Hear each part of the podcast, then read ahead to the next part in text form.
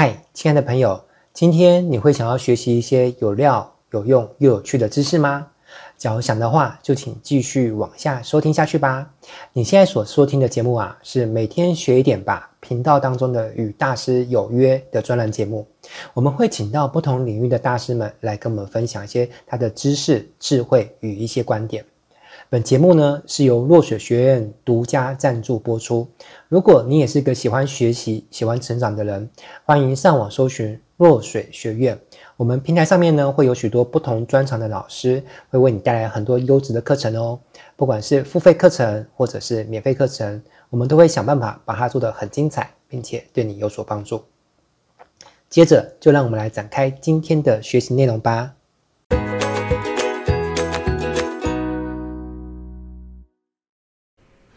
嗨，亲爱的朋友，你好，请问一下，你目前是讲师吗？又或者你还不是讲师，但是对于呃当讲师这件事情呢，是有着一颗向往之心的。那么，不管你是已经是讲师也好，或者是你未来有想要踏入讲师这个行业哦，你有没有听过一种说法，就是做课程呢是需要做到逐字稿的？好，那今天呢，我们就来聊一聊，就是做课程有需要做出逐字稿吗？亲爱的朋友，你好，我叫威廉哦。呃，我是一个专业专职从事教育训练超过十年以上的一个从业人士。那我目前呢，自己也开了一个教育训练机构，叫做落水学院哦。好，上善若水的那个落水。那今天我很想来透过这段音频节目呢，跟大家来好好聊聊。呃，到底我们作为一个讲师，那要制作课程有没有需要做出逐字稿？呃，首先你要先理解，做逐字稿是一个非常累的事情。好，这个你只要有做过，你就知道。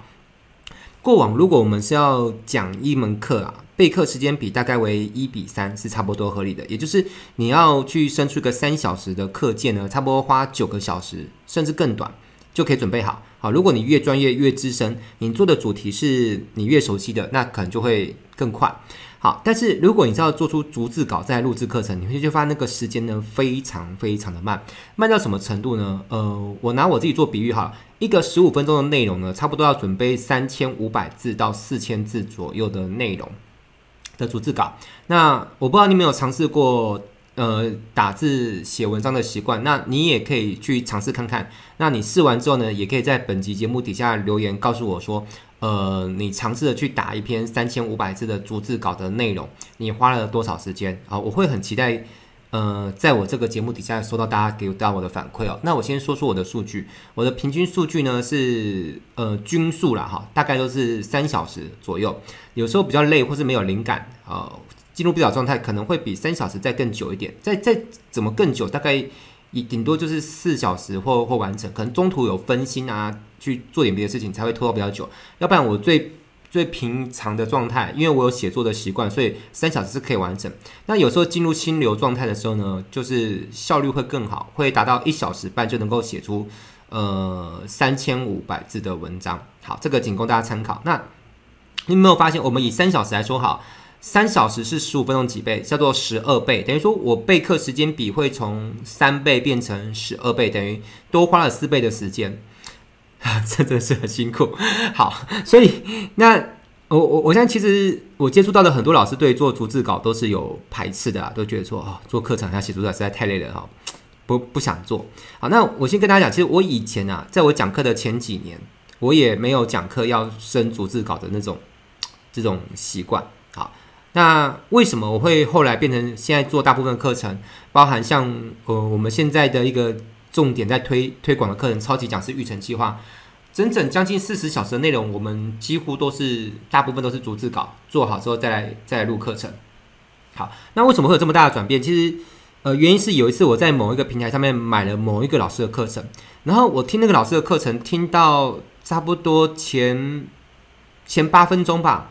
我就很吃惊啊。当，当然我会很吃惊，是因为我是专业老师，那而且我对这种事情算是特别的敏感。一般人听那个课程可能会觉得平凡无奇，觉得这这没什么特别让他惊讶的地方。而我惊讶的是，那个老师在整整还没有讲完，光是讲到一半哦，他全程是没有醉字的。好，什么是赘字？我们当讲师有时候讲课会有些赘字，比如说有些老师的赘字是那，啊啊，那这位同学啊，那今天我们来谈这个事情，会有很多的那那不完，对不对？好，所以女生的话，我就会就会就会说这个叫做娜娜姐，哈，很多的钠哈，呃，那个吃东西吃太多钠是不好的哈，对身体不健康。讲师如果讲课太多的钠也会不好。那我也鼓励各位讲师们，你们可以把自己的课程录下，然后回头去看自己的影片，因为自己在讲的时候，其实当下你不会有感觉，你要回头去看你路过的东西，你才会发现哦，自己其实是有些赘字。那我们不只会有赘字。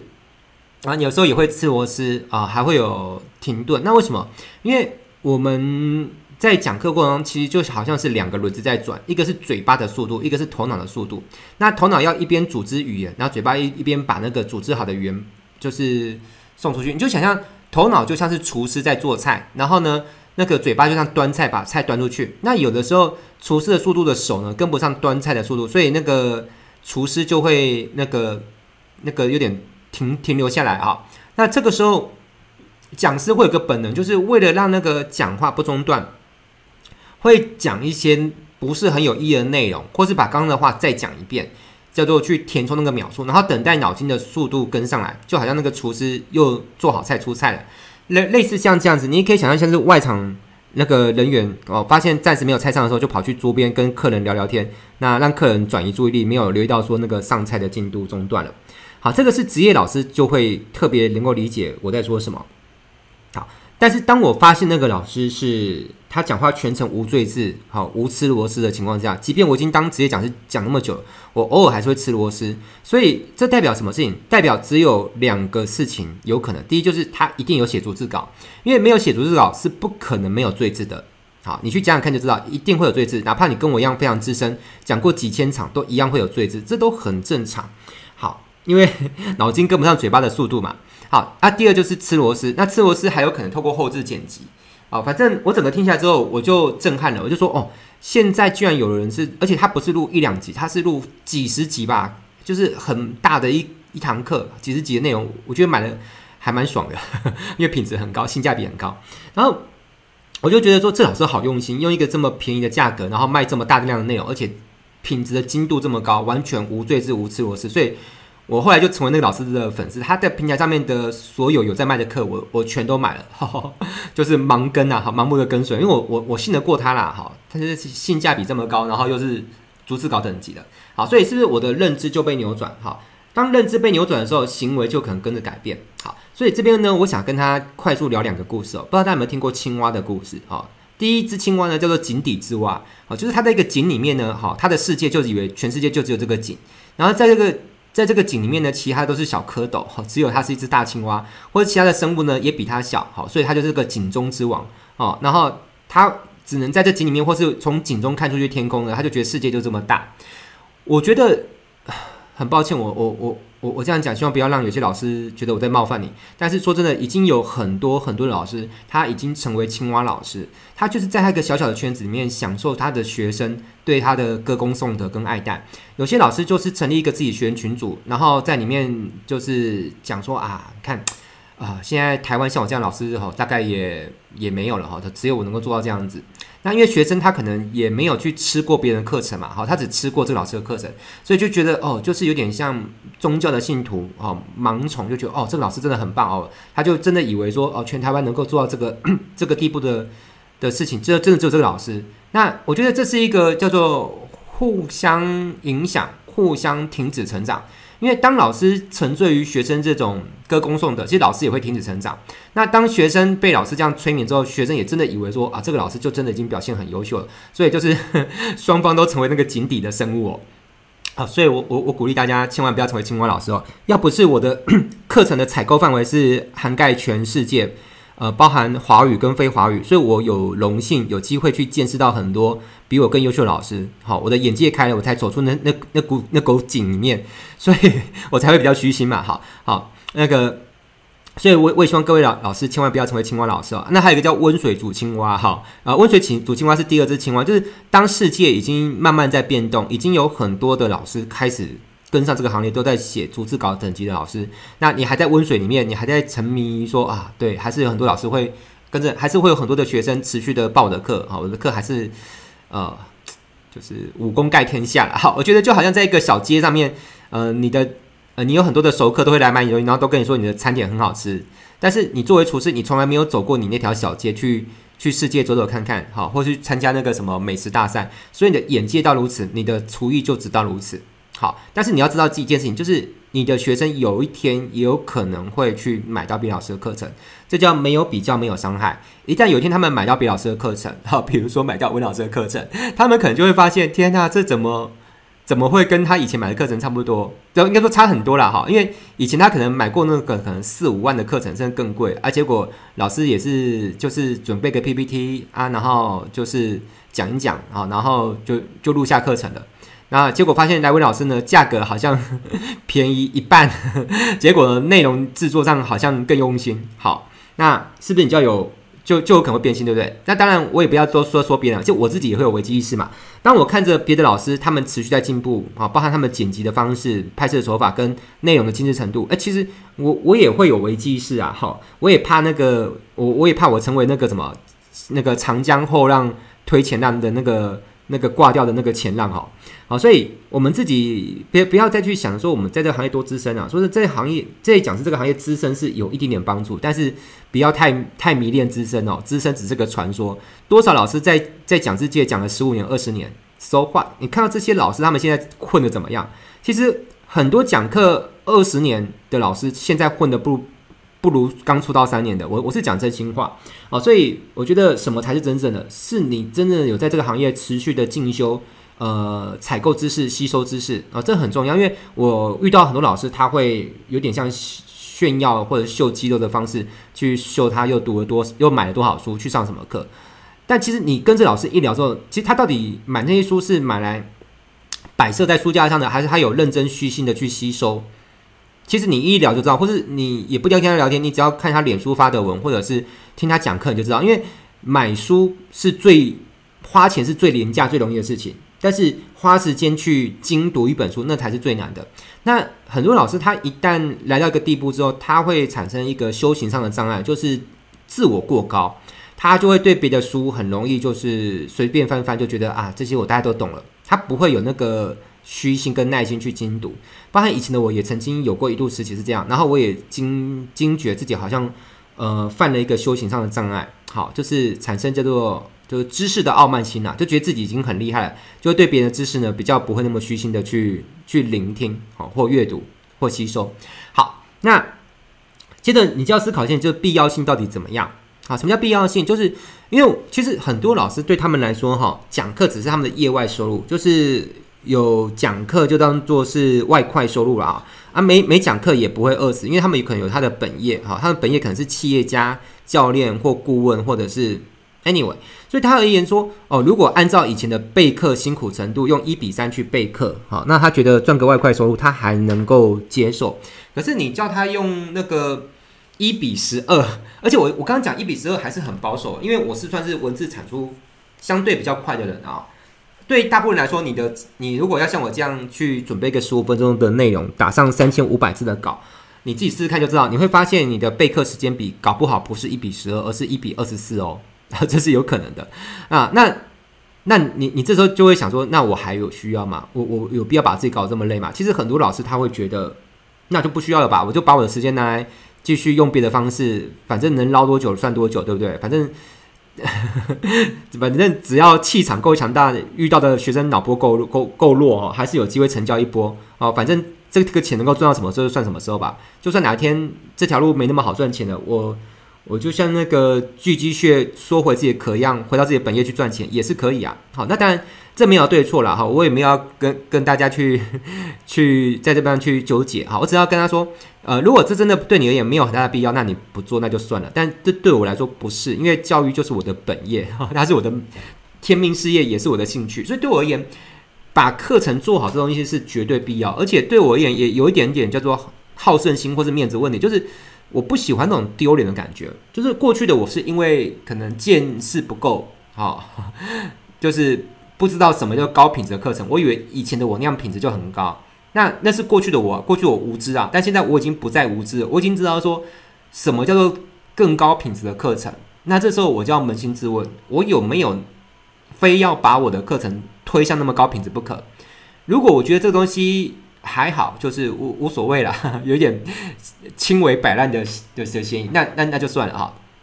啊，也人生也也不见得是每件事情都要搞得这么用力。但是对我而言，我我有点就像小时候玩游戏，我不喜欢输人的感觉，我也不喜欢课程输给别人感觉，所以对我而言，这就是很必要的事情。好，那必不必要你自己去思考吧。好，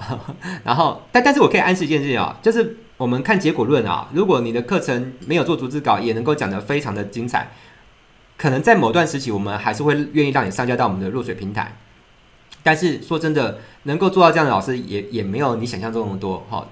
早晚有一天，如果当时事在推演，再过几年，可能大家的品质都比你更高的时候，到时候。你的课程能不能够再继续在我们平台上架，或者是上架的价格，我们也会做个评估嘛。因为如果当大家的价格都跟你差不多，可是精度都比你高很多的时候，我们也会良性的跟你沟通，就是商量一下，哎，那个老师，你这个价格有没有可能考虑呃更优惠一点，好让学生比较呃买得开心，好，类似像这样的方式跟你沟通。好，那我们再来讲一件事情，就是用逐字稿录课程，如果不是我的风格，那怎么办？好，那。我我是有蛮常遇到一种老师啊，哈，这种老师就是通常就是那种头脑特别聪明，或是有一定的讲课资历的人，呃，他会这样跟我回，他说：“哎、威廉，我觉得我不用逐字稿也能够把课讲得不错啊，哈，我只要做个 PPT 啊，或做个做个心智图，我就能够把课讲得好，所以我觉得逐字稿，嗯，应该不用吧。”好了，那那我问你一件事情，按照你对我的认识、对我的理解，你觉得威廉这个人？我如果手上没有逐字稿，你觉得我能不能够讲课？你觉得呢？我可以跟你讲，一定可以，而且我讲课也可以讲得很精彩，甚至可以说至少比市场上绝大多数老师都来得更更精彩。好，就像我现在此刻录这个音频节目，我眼前也没有逐字稿，我只有心智图，我一样可以讲得很流畅。那为什么我是一个只要有心智图或 PPT 就能够把课讲得很流畅的人，我还是就是弯下腰来，哈，很很认份，好，就是。就是一个字一个字的把逐字稿打出来，很简单啊，就是必要性嘛，认知嘛。就是我如果今天是做一个比较随意的，就像 Podcast 节目，我可能觉得啊，如果我连 Podcast 都要做到逐字稿，可能太累了，太累就无法持之以恒的做输出，所以 Podcast 我就没有坚持一定是用逐字稿。可是如果是正课内容，我现在几乎绝大多数我的新的正课都是写好逐字稿再来录课，所以即便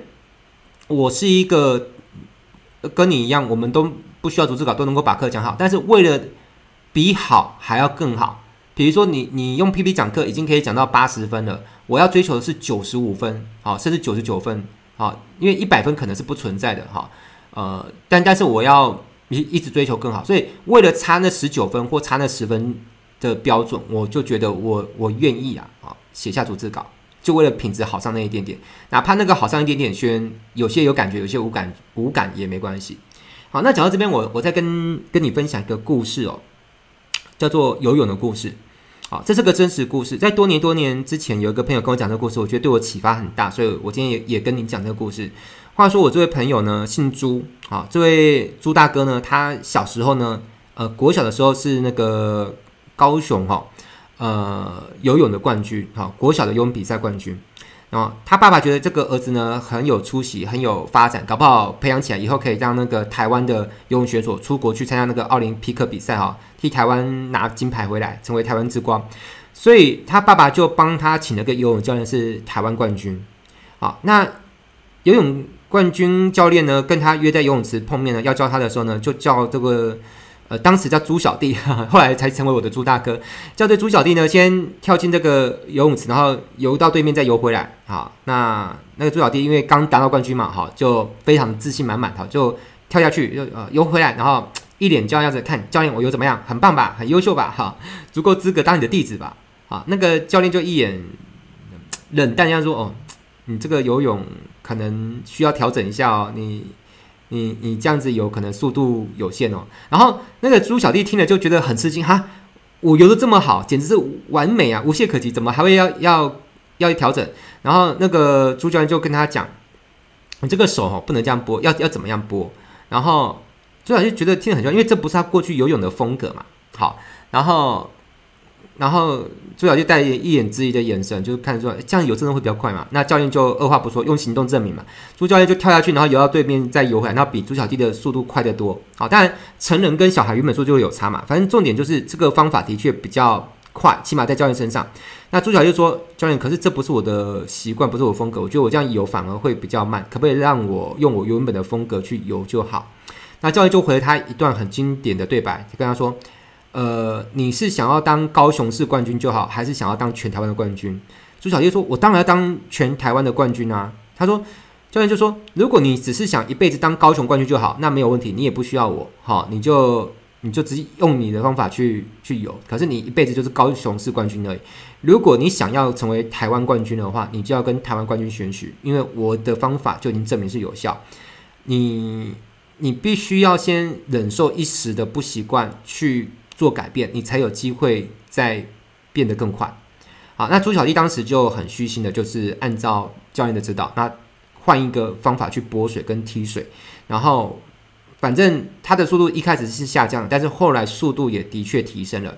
至于有没有拿到台湾冠军这个故事的情节，后续我就没有记得很清楚。反正我知道他后来速度是有变快。所以你如果一开始用逐字稿讲课录课，你会觉得卡卡，那是正常的。但是它也需要一段时间的适应嘛。等到你适应之后，你就会把逐字稿这个讲课的这个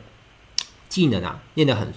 很熟，而且你发现你就会发现你的课程品质是超越你以往的品质，呃，也如果满分叫一百分的话，也许会超越个二十分或或是五分，那你自己去评估，你有没有希望在讲课这件事情做到嗯头角峥嵘，成为大家眼里面的一个很好的一个一个品牌，又或者是你对于课程把品质做好这件事情，你的你的心态是怎么样？因为有些人。对于把课程做好的心态，就只到那边为止而已。好，就他觉得这样就就已经很努力，我已经把它做得很棒了。但是对我而言，把课程做好这件事情的意义，跟我对自己的认定，可能是跟你有有点不一样。嗯，大概是这样。好，那跟再跟他聊一件事情，就是逐字稿需要整篇照念吗？坦坦白说是不用的。好，像我列出逐字稿，呃，很多时候我在念的时候会稍微做一些调整，只要更顺一点。那包含说，我有些销讲我也会写好逐字稿，但是我真的上场销讲的时候，我会看着逐字稿吗？答案是也不会。其实写逐字稿，它未必，尤其在销讲的时候，我们未必是直接拿来念，它更大程度的是自我提醒跟把你的思路给理顺。你事先先想好，你讲哪一句要买哪哪些的词句在里面，你要下什么心锚，怎么去互动，这些东西你一旦把它先谱好了，你就心中有个谱，就不会东跳西跳，而且你也会把时间掌握得更好。最怕的是你都没有逐字稿，你上网即兴发挥的话，其实风险很大。你很有可能讲出一个你感觉也很精彩，观众也也觉得很精彩，但不知道为什么大家都不买单。因为很多东西，除非你跟我一样已经身经数千战，我还不是身经千战，我讲课至少超过三千场。我说这，即便我讲过超三千场，我都不敢那么的拖大，就是就是有足够的自信，就是说我一定都能够。很自然而然的，在每一句话都夹带好足够的销售的暗示跟讯息，所以为了把一些特别重要的销讲给讲好，其实有时候我还是很认份，就是明明是老师傅，但是做的学徒在干的事情，就是把我的课程事先铺好逐字稿，让我知道我讲到哪句话的时候，该怎么去勾起消费者的听众的那个热情跟兴奋感，怎么去埋下暗示，懂吗？好，所以你这时候听完了这个，你就不纠结，你就不会说哦，那。那我是不是销讲还要写写逐字稿？那销讲用还要看逐字稿很卡欸。其实不用啊。但是如果你没有先写好逐字稿，你真的有那么大的自信，你时间可以掌握的刚刚好吗？因为销讲是很注重时间的掌控的哦。然后还有就是你这么有那么大的把握，是你销讲能够埋下足够的成交暗示的嘛？因为销讲有很大的技术跟学问，它绝对不是单纯的讲课。如果你不是像我一样，就是。我我可能一方面是逐字稿，一方面是我可能已经有一半程度的是变成我的一个直觉的本能，我很知道怎么样在讲课当中就会很顺的植入一些呃销售的暗示讯息，这也是为什么我的销讲能力可以做得不错，好，起码在市场上我应该还是比较靠前的哈，就算不是最顶尖的，我的成交能力你来听过几次你就知道了。好，那最后我再跟大家分享一个我认为是逐字稿的便利流程哦，好，如果。听到就算赚到，因为我觉得这是付费等级的知识。好，就是呃，如果你对你来说做逐字稿真的很辛苦，你可以先做草稿。这个草稿可能是 PPT 或心智图哦。就像我此刻正在跟你阐述的这些观念，其实我也没有做逐字稿，我是做心智图。好，那这心智图我会放在本集节目的最下方，如果你觉得有需要，你也可以去描述栏看一下去索取。好，然后你可以直接看着它，然后就开始念，然后并且拿个录音工具把它录下来。以我个人来说，我是用 Camtasia。